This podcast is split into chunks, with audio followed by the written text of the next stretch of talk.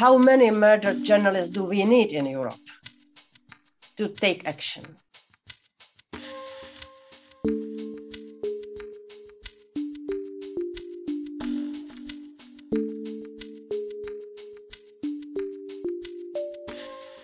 Hoher Besuch im virtuellen Presseclub. Am Freitag, den 12. Februar 2021, war die für Transparenz und Werte zuständige Vizepräsidentin der EU-Kommission, Vera Jourova, unser Gast. Anlass war der Europäische Aktionsplan für Demokratie, eine ambitionierte To-Do-Liste der Kommission, die neben Maßnahmen zur Absicherung des Wahlprozesses vor allem die Stärkung von unabhängigen Medien und den Schutz von Journalistinnen zum Ziel hat. Die Maßnahmen reichen von Rechtsschutz gegen Einschüchterungsklagen über den Kampf gegen Desinformation und Hassrede im Netz bis zur finanziellen Förderung von Medien und sollen im Laufe der aktuellen Amtszeit der Kommission umgesetzt werden. Das Gespräch mit Vera Jourova führten Daniela Kraus und Mirjana Tomic. My first question, uh, Vice President, is uh, you and I come from countries that disappeared in different ways, but that disappeared. So we know everything is possible. When is it that you personally and with your colleagues understood that democracy was so fragile and that there was a need for this plan? And what is it? Which aspect uh, worries you the most of the political developments in Europe that triggered the need for this plan? Thank you. Yes, thank you very much, uh, Madam Mirjana. Uh, thank you, Daniela, for such a warm welcome. I, I did hope you will not read on my long CV that you only did it short. Um, I think uh, it is quite symbolic that Ursula von der Leyen uh, uh, created this portfolio because when I compare it with the time when I entered the commission in 2014, it was a kind of uh, we are working on protecting democracy, uh, rule of law, freedom of speech, fundamental rights. It, it seemed to be a business as usual. Yeah, even a kind of sorry to say it, but boring agenda uh, where I was also involved. Look at it now. Uh, we have dangerous trend in all those things I mentioned, and uh, I have to say, working on that uh, it is not ticking the boxes. We uh, we just have to take stronger action because we were naive. Democracy is not perpetuum mobile. It will not uh, defend itself.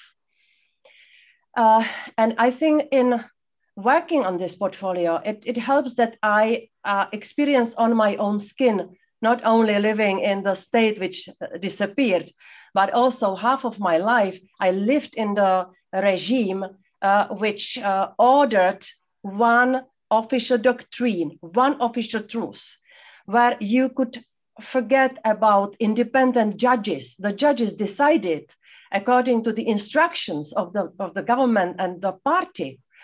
Uh, forget about free media. Of course, the situation was, was totally uh, uh, censored uh, and well, this is still very strong instinct I have in, inside of me.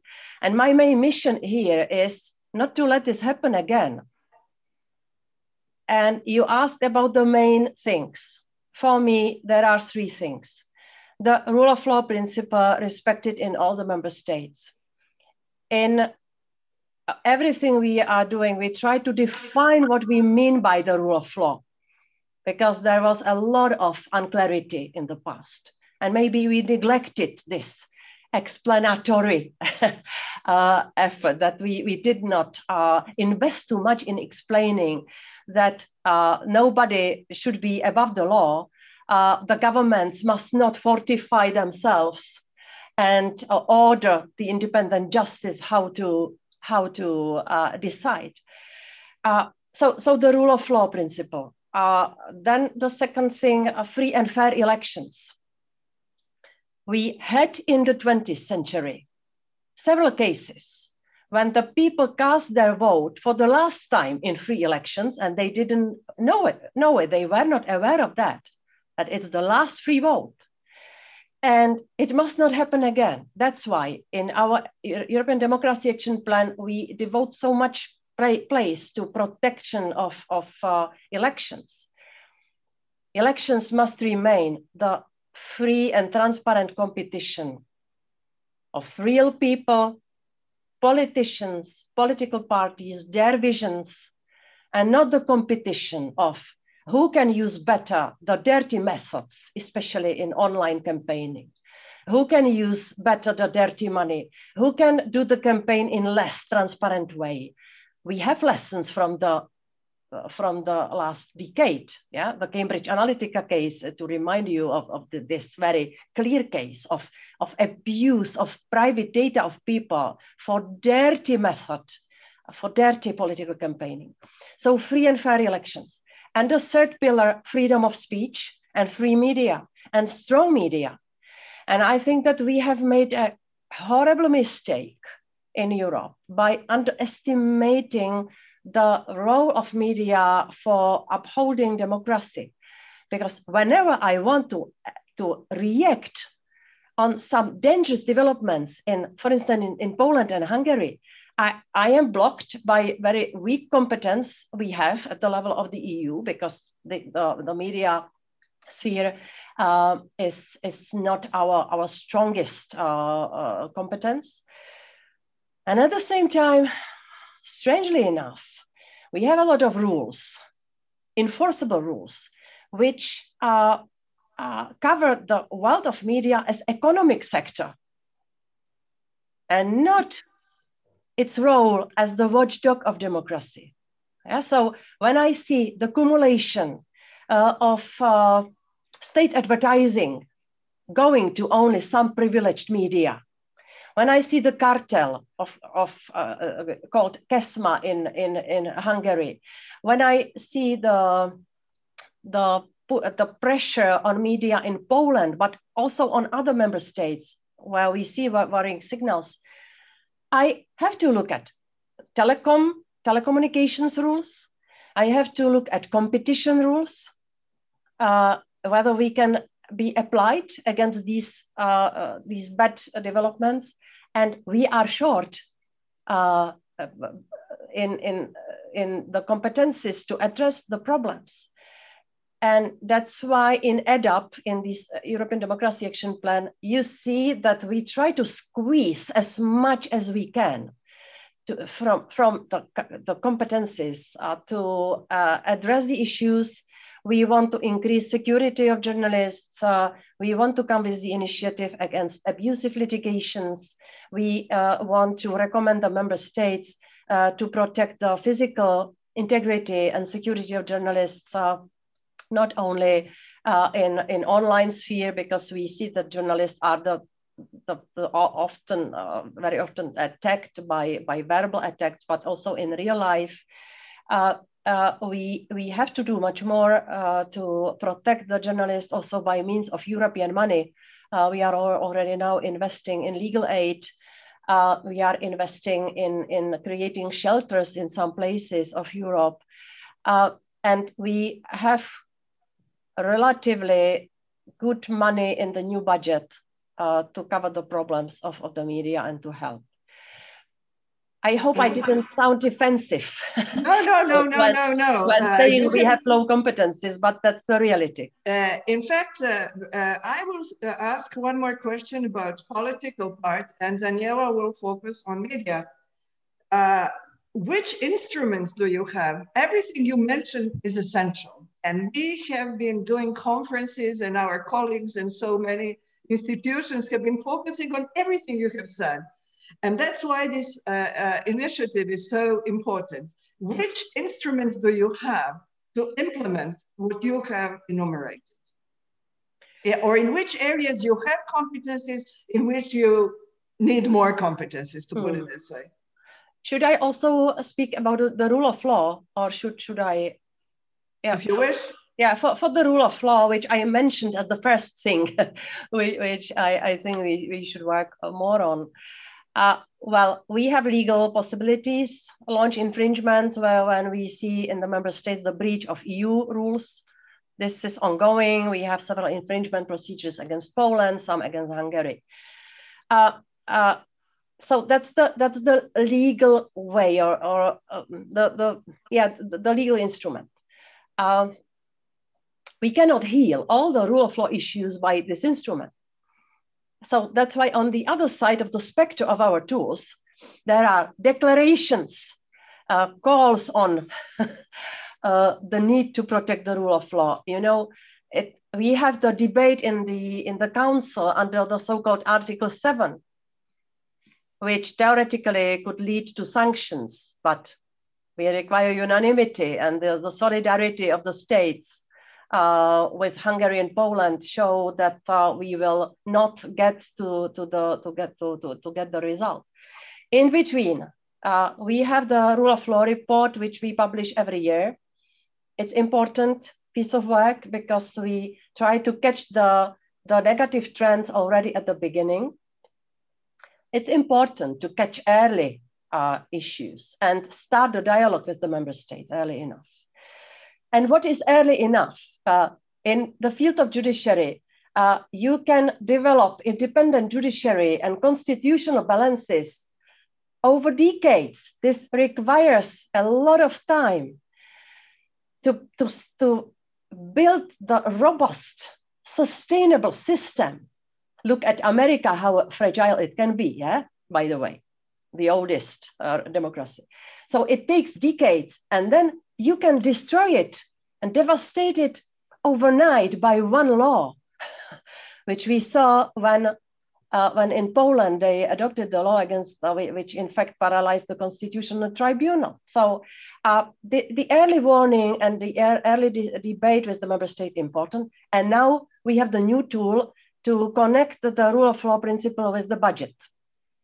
And I think that this is the practical approach. Uh, I sometimes use a rather cynical sentence that who doesn't understand the values might at least understand the money. Uh, and well, it, I think it's quite telling. Uh, for, it's for the rule of law. For, for elections, we have three kinds of threats. Abuse of private data, uh, disinformation uh, online, uh, untransparent campaigning, online mainly, and lack of rules for political campaigning online. Half of the member states still in on offline world. and in the meantime, the campaigning has shifted to online. Yeah, we have to capture that. And cyber attacks uh, in, ele in electoral period. We are addressing all of these things in our action plan. And the field of uh, media as I said, more security, uh, decrease of political and economic pressure, and these two things go together. When the media are economically weak, we see that it's so easy to impose the political pressure and to create a bunch of grateful media yeah, for those who pay. And I have full respect for all the professional journalists who might be under permanent pressure to be grateful. The journalists must be ungrateful. They must do their job freely without self censoring uh, and without censoring the, the content. So, uh, sorry, I am always long, but stop me. Uh, just uh, we'll stop that- you now. I will uh, ask Daniela to take over. No, this is a very this is a very good uh, good point. I mean, because of course we see this problem of economic and political pressure, and as you say, it goes hand in hand. And what can uh, especially journalists expect from the European Democracy Action Plan as a support against uh, this pressure? First of all, the journalists must feel that they are safe when doing their job. That's why we, we want to uh, start the dialogue with the member states already now in March, very targeted dialogue, because the states have the monopoly to guarantee the security of their citizens. Journalists are the citizens of our states. And they are, and we have a lot of evidence, they are under extreme pressure and extreme intensity of the threats. And how many murdered journalists do we need in Europe to take action? Yeah, we have Jan Kuciak in Slovakia, Daphne Caruana Galizia in, in Malta. Uh, in Malta, we even see that after he, she was assassinated, her family was and still is facing the lawsuits uh, in several member states, especially in the UK. Uh, and it is, uh, these lawsuits are abusive. They, their aim is to paralyze the journalists. Now they are, they are uh, against the family of, of the murdered journalist. For Jan Kuciak, what we saw, uh, there were warnings before he, were, he was murdered. He was harassed online that there were signs that he is under serious threat. And the law, is, law enforcement in Slovakia did not react. Uh, we have a case of harassed uh, journalist in Slovenia. I, I intervened uh, by phone call uh, with the Minister of Home of, of, of uh, Interior of Home, Affairs. I urged him to provide uh, some some more security, to take some, some safety measures. Uh, and uh, we cannot work like that. It, there has to be systemic approach at the, at the level of the member states. And this is what we will be pushing for. We have examples. We have a, a, a systemic approach in the Netherlands and in Sweden. In Sweden, I think they have security fund. Uh, and the increased attention of the of the security bodies to the security of journalists in uh, similarly in in uh, the Netherlands uh, and so this these two member states should uh, be the good examples that it's possible and it's necessary uh, I mentioned the strategic lawsuit. I would like to come in the third quarter of this year with, uh, or the fourth quarter, with the hopefully legislative initiative because it's not normal to abuse justice against the freedom of speech, is it? Do, you, do, you, see that? Do you see that problem increasing all over Europe, or is that uh, only? It is. Yeah. It is. It is more and more the case that those who have the money and influence have the chance to silence the journalists by means of the lawsuits. And especially worrying is when it is happening uh, through the cross border cases. And our international law is opening the chance to do that. Mm-hmm. That's why I am now looking into our international private law uh, rules, uh, because at this moment, you can sue the journalist wherever uh, he or she is read which can be everywhere in Europe. Oh, mm-hmm. That, that's yeah. the decisive moment. Okay. I see. Yeah? So, for instance, I am under permanent attack by some people, and there is one so-called journalist in Czech Republic. I will not name him, but before my grilling in the parliament, uh, he uh, he he wrote articles everywhere in Europe. Theoretically, I could have sued him everywhere. I I would never do that because I have to stand it as a politician. Yeah, we we are well, we we have the uh, the the job uh, which uh, invites for for patience and and some some some more maybe uh, courage uh, to to stand it. By, but for the journalists, I I cannot help it. But if you can do that, uh, to use this cross border litigation, well it, it's an issue. And here I have competence yeah. on the cross-border thing. Yeah. But but we see the abusive litigations internally in the member states. More and more, we are mapping the situation that it's a rising trend. And I I will really try to come with the strongest possible legislative tool or, or the legislation. But whenever I innovate into the civil law in the member state, and this is the typical civil law procedure, there is a big reaction from the member states mm-hmm. saying, Jourova, this is our holy space, do not invade. So I, I will have to have very good data and very strong evidence that this is happening everywhere, that we have pan-European problem. And part of the solution lies in the national civil, civil rules. So it is. So it's also. I understand that it is also important to to collect these cases. We and are working on that. This is uh, the very very. We already have one study on on my table, and we keep mapping because by summer I really have uh, un, unquestionable evidence okay. that requires legislative action. I have just one follow-up up question on, on this protection of journalists issue. Will there also be incentives for media houses for better, better protection for the journalists? Because I think that might also be important. I think in the chapter on on uh, the on media there is uh, indicated that not everything can be solved by the commission or by the member states uh, that there is a lot of space uh, for, for work uh, from the side of the media themselves. Is some, some kind of self-regulatory uh, measures, the, the standards for professional journalism and these, these kind of things. And uh, whether uh, we will manage to move the media uh, and uh, the pu public publishing house houses and the roof organizations to do more to guarantee the, the safety of the of the work of journalists.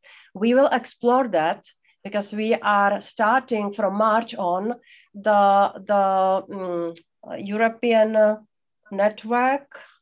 What's the bloody name of that you know not not very easy name. We are not good at titling. Which will be a very long acronym i'm sure. You can imagine the acronym. Nobody will know what we speak about. But but i want to to invite for systemic uh, de- debate uh, also with with the media uh, to to find all the ways how they can contribute yeah. to the efficiency of the measures. Okay? I have I one, I, I have open the floor. One more, I have one more media-related question, and then I will ask um, uh, participants because we have, of course, uh, already some who want to ask questions. And my question, Vice President, is um, there's also a part in the action plan uh, about uh, funding uh, for media projects. So what I wonder is which kind of media do you think should particularly be promoted? Is it, is it uh, startups and new digital media, or is it more the traditional media, or is it public broadcasters? So can you just give us an idea what you think about that? That is a strange proverb. Uh, I, I, normally translate Czech proverbs into English, not always successfully. but there is an English proverb that you have to put the money where the mouth is. And uh, what we see, where is the lack of money, it's especially traditional, regional, and local media.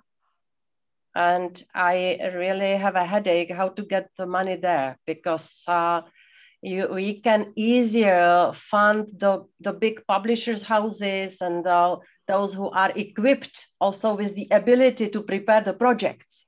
Yeah, and you can you can imagine media sector was never a traditional receiver of EU funding. That's why uh, we are now preparing uh, a system uh, for hopefully user-friendly applying.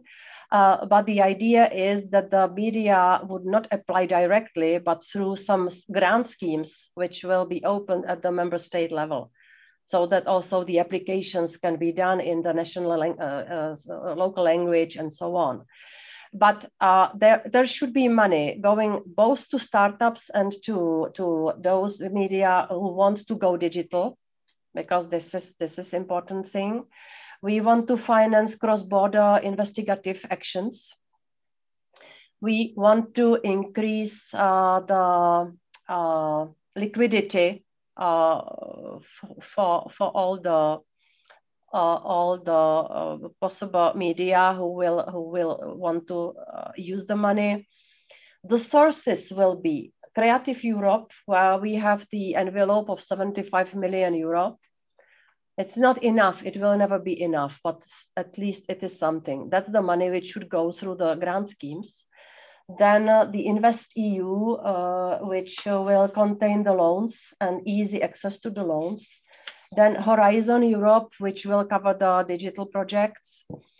Uh, the recovery money, which uh, where where these uh, where the uh, this is the Invest Europe uh, case.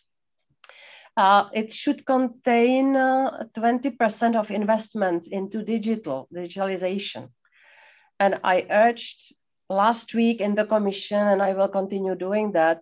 I urged them to urge the member states to put into the national recovery pro pro programs also the money for digitalization in media sector.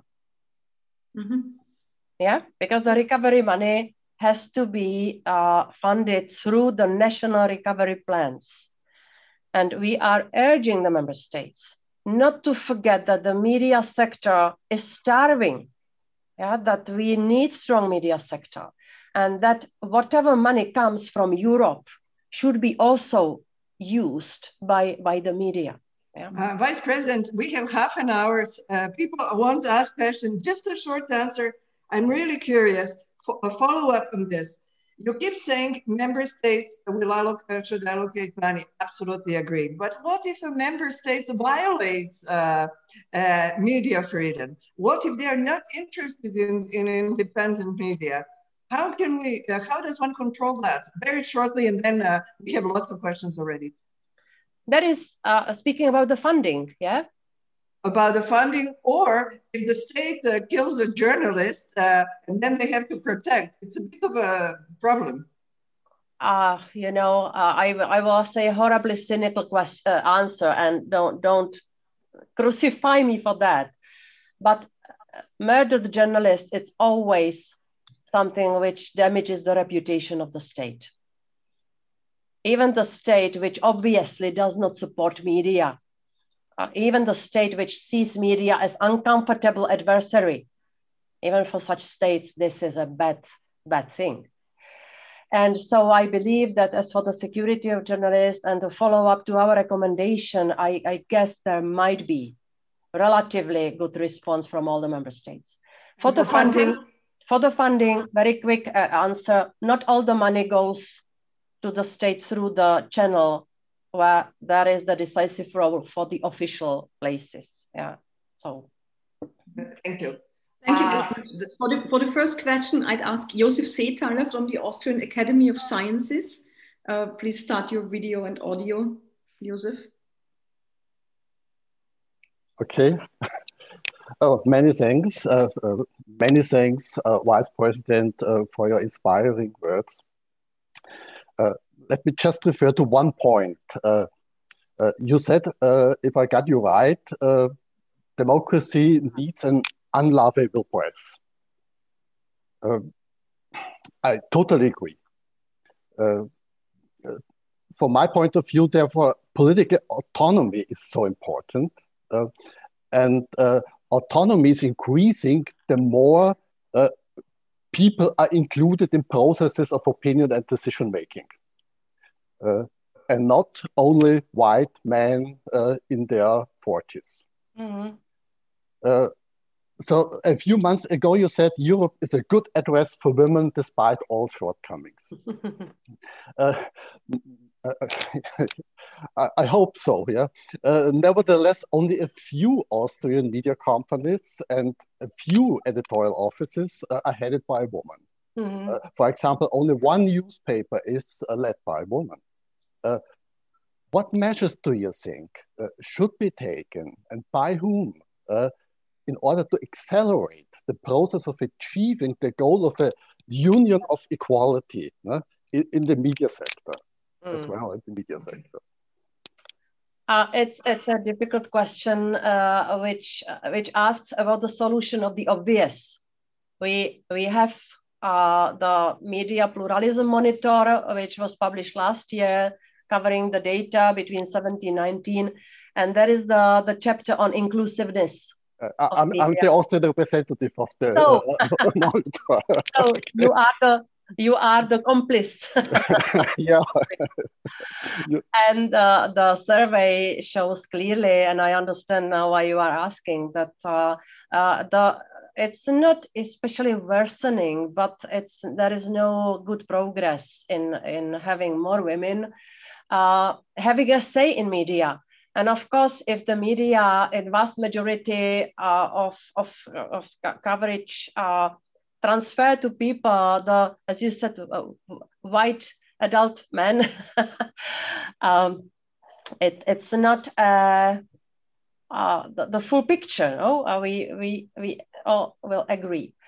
Uh, what's the solution? Uh, I don't believe that we should come with something like a quota. Uh, you know, we tried to push for the quota in in the big corporations, and uh, with no success at the, the, European level. But some member states already have the quotas for for managerial uh, uh, boards and supervisory boards in big companies. Uh, more and more states uh, go that reach for this for this method.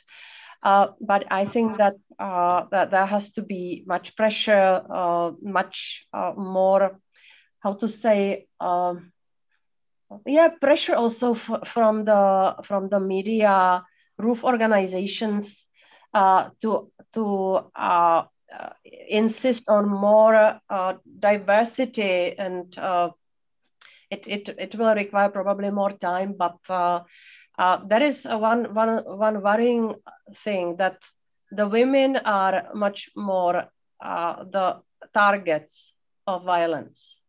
Uh, we have a global figure uh, from Google. 73% uh, of women journalists have experienced harsh attacks, and not only online. And this is indeed discouraging factor. And that's why also we work on uh, guaranteeing bigger security for the journalists to have more women working in this sector, not to discourage them because uh, then uh, we we will fail everything. And yeah. So. we have so many questions. Thank you. I, I, I give this, the, the word now to uh, Michal Kokot from Gazeta Wyborcza, Poland. Michal, please, the screen is yours. Thank you. Uh, Dobry den. Um, good morning. Uh, Vice President Jourova, thank you um, for uh, what you said about the media in our part of Europe. And I have a question regarding uh, Hungary and Poland. Um, you mentioned also uh, KESMA, for example, as um, a foundation uh, which collects now almost all the uh, main titles in Hungary, which are pro-governmental. And as it seems, the same attempt to concentrate the media in the power of the ruling party happens in Poland now, with taking over um, 20 of the 24 regional newspapers by the state company, uh, oil company Orlen. Um, uh, do you think the European Commission or the European Union itself can do anything to prevent this uh, to happen that uh, this independent media will fall into the hands of the government? because usually the governments say that it's just a manner, it's a question of business, so they cannot intervene, which is quite cynical when we, uh, as we know that, that, that, that these companies are state controlled or these are the pro-governmental oligarchs. And a very uh, brief second question is about what happened two days ago in uh, Poland, um, and you um, you observed it as well because you commented on, it. I mean, here with the media protest in Poland, uh, again the new uh, taxation, uh, which is also which also which will also target the independent media. Can something be done against it? And does the European Commission plan something against it? Thank you very much.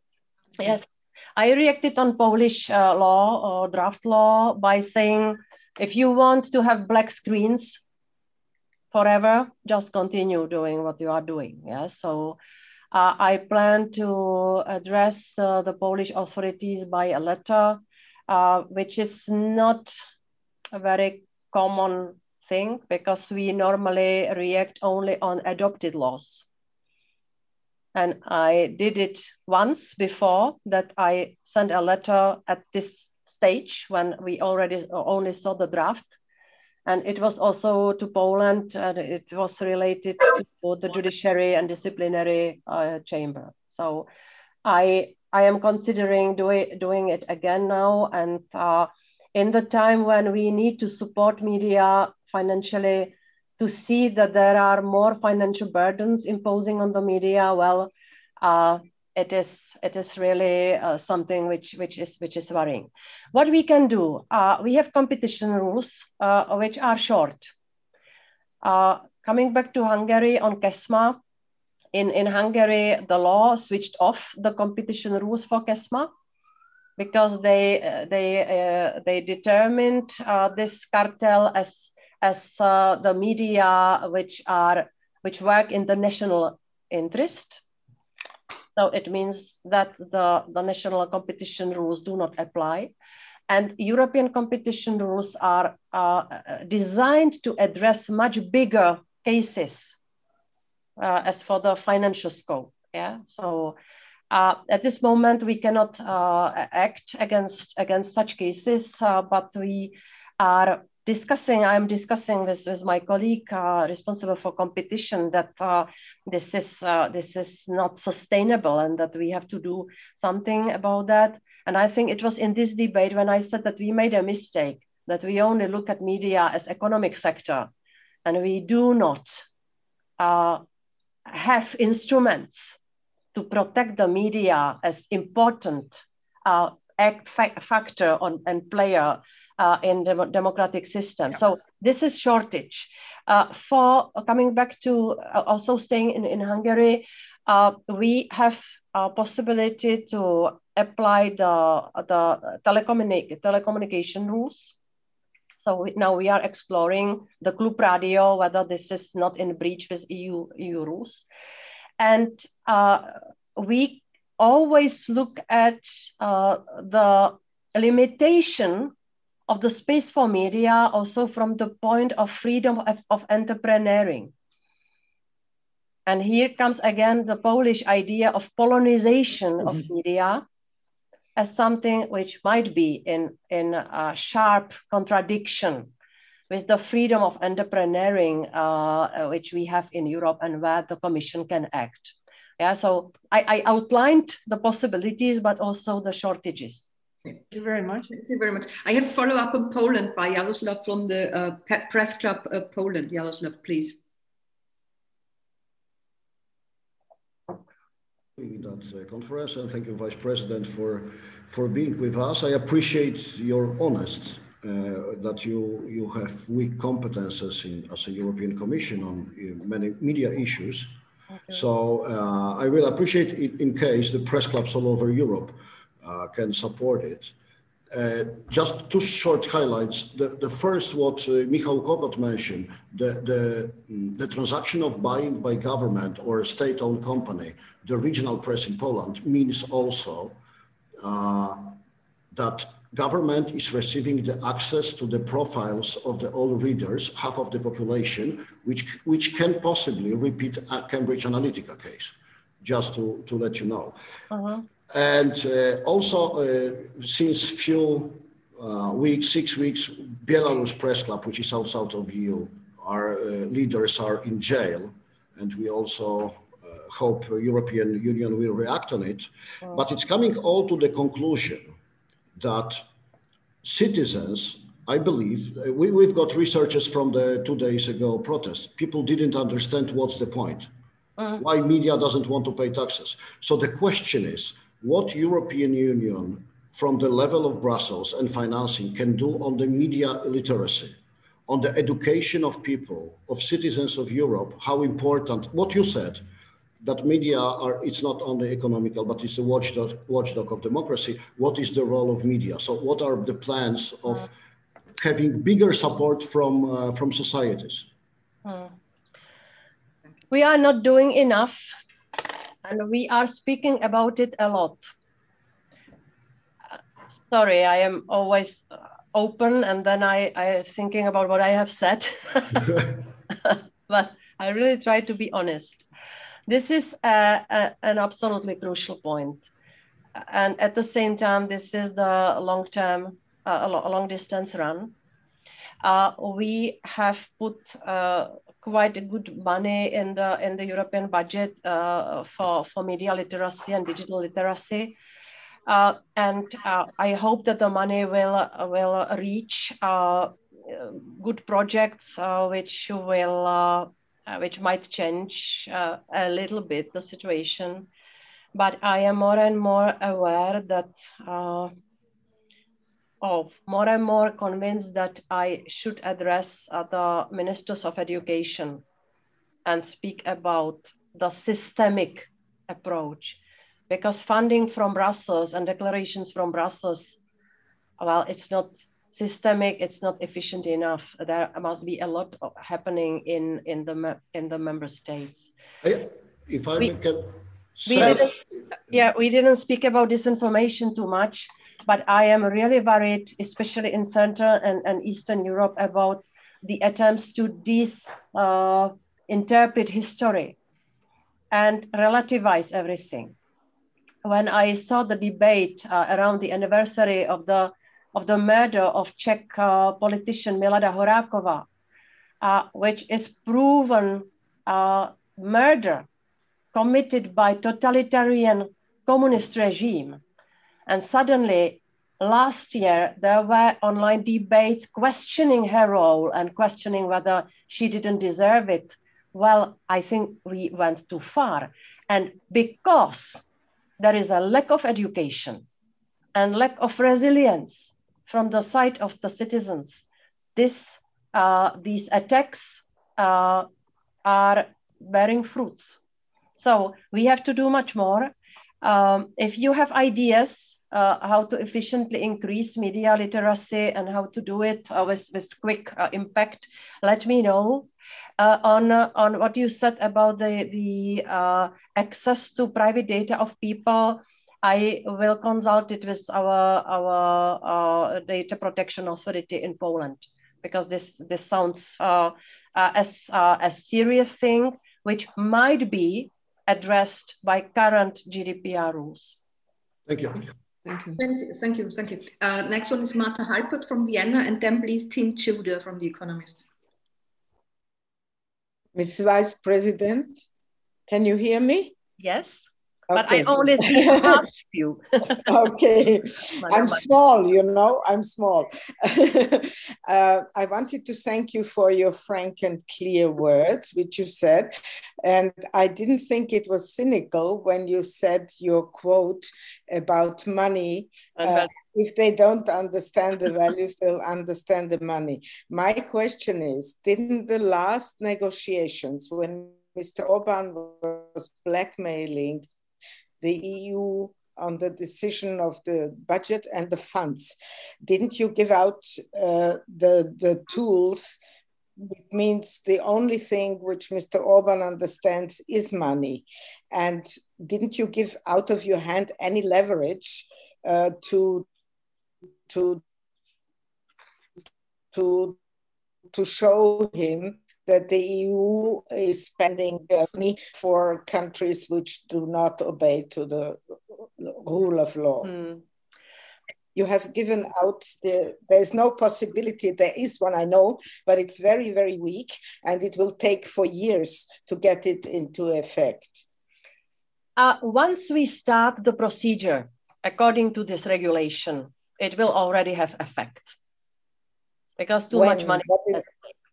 Once, once we have the European Court of Justice decision that it is legal, because this is what Poland and Hungary asked for, uh, once we prepare uh, the, the guidelines for, for, the, for the procedure, how to apply this rule, and once we finalize the assessment of the countries which might be the first candidates. And all that is now up and running. We are working on that. And I will not give up uh, because uh, we uh, fought a lot to have this tool. When I, I first set this idea in Vienna in 2017, you have maybe yes, I have heard it. I heard it. And there was a big shout, big outrage after that. How do I dare? So you can imagine, I am very glad it survived. We have now uh, this rule in regulation and it was it was strange moment when uh, after the the budget uh, negotiations were unblocked in December, uh, uh we were both with Mr. Orban declaring the victory. Yes, yeah. Very strange. Usually, yeah. do not speak the same language. Yeah.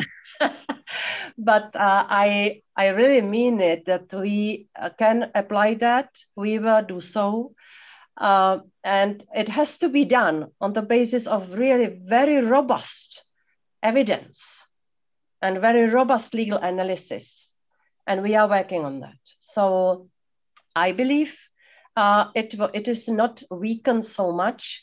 Uh, the last word will have uh, will be on, on the side of the member states but we don't have unanimity there.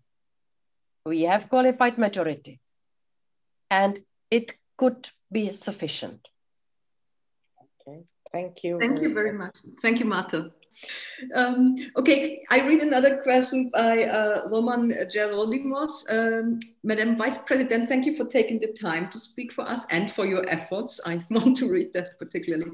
Um, he's professor at Bournemouth University and the columnist at Athens Voice in Greece. Uh, you use the motto, whoever doesn't understand the values may understand the money. And also you stress that journalists must feel they are safe do or should these principles apply to countries that key EU member states are doing business with, like Russia and Turkey? Like Russia and Turkey? Yes, mm -hmm. uh, well, uh, of course, uh, we are at, now at the stage of preparing for the implementation of the, the rules uh, which uh, decrease the level of common business uh, with the states which are breaching fundamental rights. You know that we we uh, adopted the, the, the rules recently. Uh, it was announced by Ursula von der Leyen in, in her speech, and we reacted very very soon after.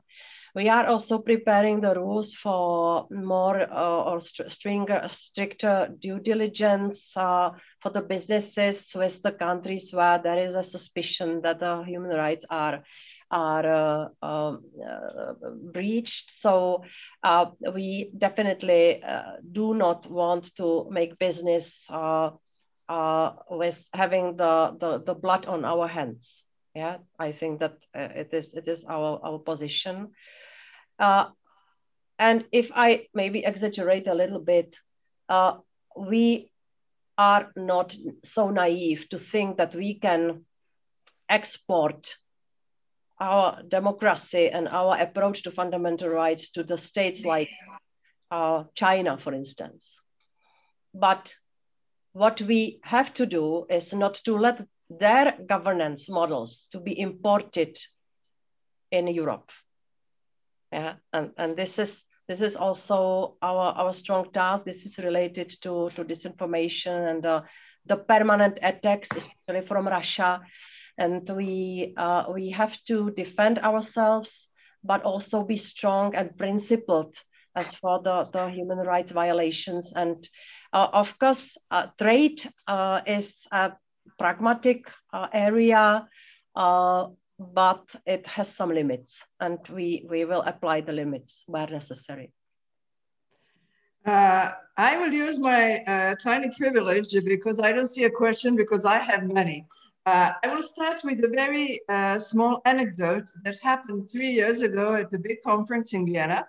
I was having coffee with three Norwegian journalists and I said, I would like to ask you, how come you're always on the top of the list of credibility in the media. And they looked at me very surprised by the question and they said, but we trust all of our institutions. Mm. Uh, and media is just one of them. So uh, you defend, you're there to defend the values that at least I hope all of us here in this Zoom believe, believe in. When do you think we shall reach this level in the European Union that we trust the media because we trust the institutions and uh, just on the negative side, uh, I read this morning a recent uh, uh study done by the Cambridge, by Cambridge University that actually the decline in uh, trust in the institutions and democracy started around 2005, and that Europe is divided in North and South when it comes to the trust in the institution. When shall we reach this Norwegian uh, trust? If you had asked me five years ago, I would give you some positive answer, not to spoil the mood here, you know, but we saw the decreasing level of trust towards democratic institutions and, and the media as well uh, over the last few years. And COVID now is uh, giving it the last blow. Yeah, we this this is a, a horrible time when we so much depend on trust. And we have such a lack of it. I think it's part of our problems in, in fighting COVID. So uh, there is something uh, culturally rooted in Scandinavian countries uh, because it's not only Norway, it's also, I mentioned Sweden. Yesterday, I had a very good debate with Danish journalists. That is uh, over decades uh, built trust and uh, and uh, the open communication, transparency, all these things which are needed for, for trust are in place. So after COVID, I think it will it will take a longer time. We will always be a kind of determined by those long-term uh, historical, cultural, uh, political traditions. Uh, and I don't want to generalize, but uh, well, we still see big differences uh, in in the north, in the in the in the south, west, east, and that's why we have to be principled on on few important things and not to micromanage and not to impose the things on the member states which they cannot accept. And here it's the Czech skeptic speaking, because very often when I hear a lot of mentoring, what are you doing in the East? Uh, you are disappointing us. We invited you to our to sit with us around our rich table. Uh, the expectations that the East will be just the imitation of the West after several years, it's so naive. And I always have some limit uh, when I really don't want to, to listen to that. And, and especially when we speak about the rule of law issues, I, I always remind all of us that we speak about the, the, the, the free vote of the people, which is important. And uh, so all the things we discussed, the media literacy, education, uh, awareness raising why we need democracy, why we need freedom of speech, why we need decent internet, why why we need uh, some some so societal rules so which uh, uh, protect us against violence, why we need all that. Uh, we we need to be able to explain uh, the, the, the voters that they have it in their hands. They are in the driving seat and we need them to understand where the vehicle, how the vehicle works and where the vehicle should go. And uh, so it's a long, long distance run, and it's also connected with, with the distrust uh, which we face now, and uh, because because we we really uh, we can do a lot top down, yeah, but we don't have in it in our hands. Thank God, because that's the democracy. We cannot have all the instruments in hands to be applied top down. That, that's a very great finish. I would have, if your time allows, a last question, question which fits, fits perfectly, and that is, what would you expect expect from us as uh, citizens or as civil society?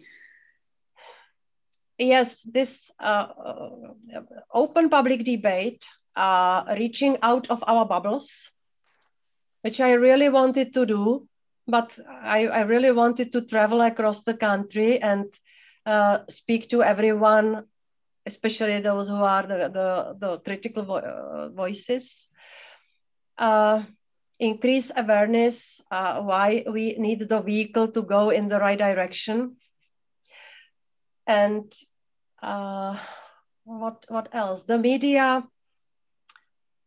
I think it's important to show solidarity with the media which are under pressure. And uh, there could be more done in this in this aspect. And uh, I don't know, be demanding for, for the political sphere, uh, ask or call for more accountability from the side of politics there are many, many different things which we cannot do, as I said, top down. Fortunately, you have it also in your hands. And I well, want thank to thank you, for, thank you for that. And thank you for joining us. Uh, uh, so that uh, the colleagues uh, have the chance to listen to you directly. That is, uh, let's uh, think of that as from the bottom up. Thank you very much, Vice President, for joining us. Thank you very much for your openness. And of course, most, mostly thank you for your efforts also for journalists, which is very important for us. Thank and you very much. When Hope, hopefully, see, hopefully see you in, in, in Vienna soon. I am sniffing even here in Brussels the Sachertorte and good coffee. Danke fürs Zuhören. Über aktuelle Veranstaltungen des Presseclub Concordia informieren wir Sie im Netz auf concordia.at, Twitter, Facebook und Instagram.